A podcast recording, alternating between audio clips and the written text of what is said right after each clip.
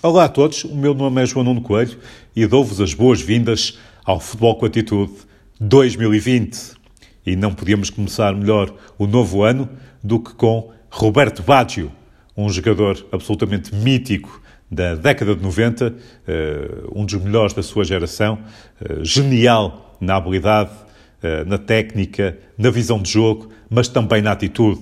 Roberto Baggio era muito carismático, era budista, não se enquadrava no estereótipo do jogador de futebol e mesmo não tendo ganho muitos títulos, eh, foi campeão de Itália apenas duas vezes, uma pela Juventus, outra pelo Milan, tendo ainda jogado no Inter de Milão e foi, portanto, dos poucos que brilhou nos três grandes de Itália, mas dizia eu que Baggio, acima de tudo, tinha um carisma excepcional, eh, que o levaram também a conquistar, por exemplo, a Bola de Ouro em 93, ano em que conquistou a Taça UEFA pela Juventus e foi, claro, finalista do Mundial de 94, no qual falhou um penalti no desempate uh, com o Brasil.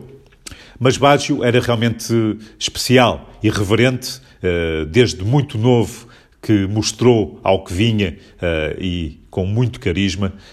e, por exemplo, quando se afirmou na Fiorentina,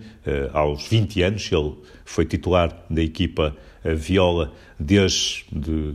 dos 18. Uh, eh, e a verdade é que quando saiu da, Fiorentina em 1990, após cinco épocas, eh, logo depois do Campeonato do Mundo de 90, eh, foi um grande problema porque os adeptos não aceitaram a sua saída, eh, revoltaram-se e, por exemplo, o regresso de Baggio para o primeiro jogo com a camisola das Juventus ao Artemi Franchi em abril de 1991 foi muito complicado.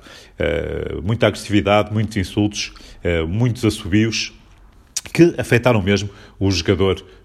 da Juventus, que só na segunda parte conseguiu uh, fazer alguma coisa digno do seu nome. Uh, quando a equipa já estava a perder um zero, conseguiu ganhar um penalti, mas depois, surpresa das surpresas, Roberto Baggio, pura e simplesmente, recusou-se a marcar o penalti e foi Di Agostini que tentou a sua conversão, mas falhou. Claro que isto... Uh, irritou de sobre, sobremaneira os adeptos da Juventus e, nomeadamente, o seu treinador, Luigi Manfredi, que imediatamente tirou o jogador de campo.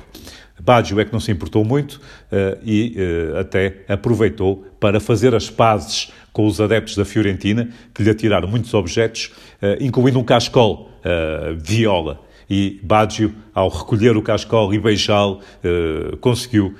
os aplausos eh, da plateia eh, difícil com que estava a lidar e serviu para fazer, no fundo, as pazes com os adeptos da Fiorentina. Isto não quer dizer que, noutros jogos, Baggio não tivesse marcado à sua antiga equipa. Marcou um total de nove golos na carreira, dois pela Juventus, dois pelo Milan, um uh, pelo Bolonha e quatro pelo Brescia. Aliás, no Brescia, o seu último clube, uh, várias vezes fez a vida negra à Fiorentina, até no Artemio Franchi, marcando um grande golo de livre, por exemplo, a Toldo, uh, que ficou uh, na história deste grandíssimo jogador e que, para quem viveu a década de 90, para sempre ficará na nossa memória e no nosso coração.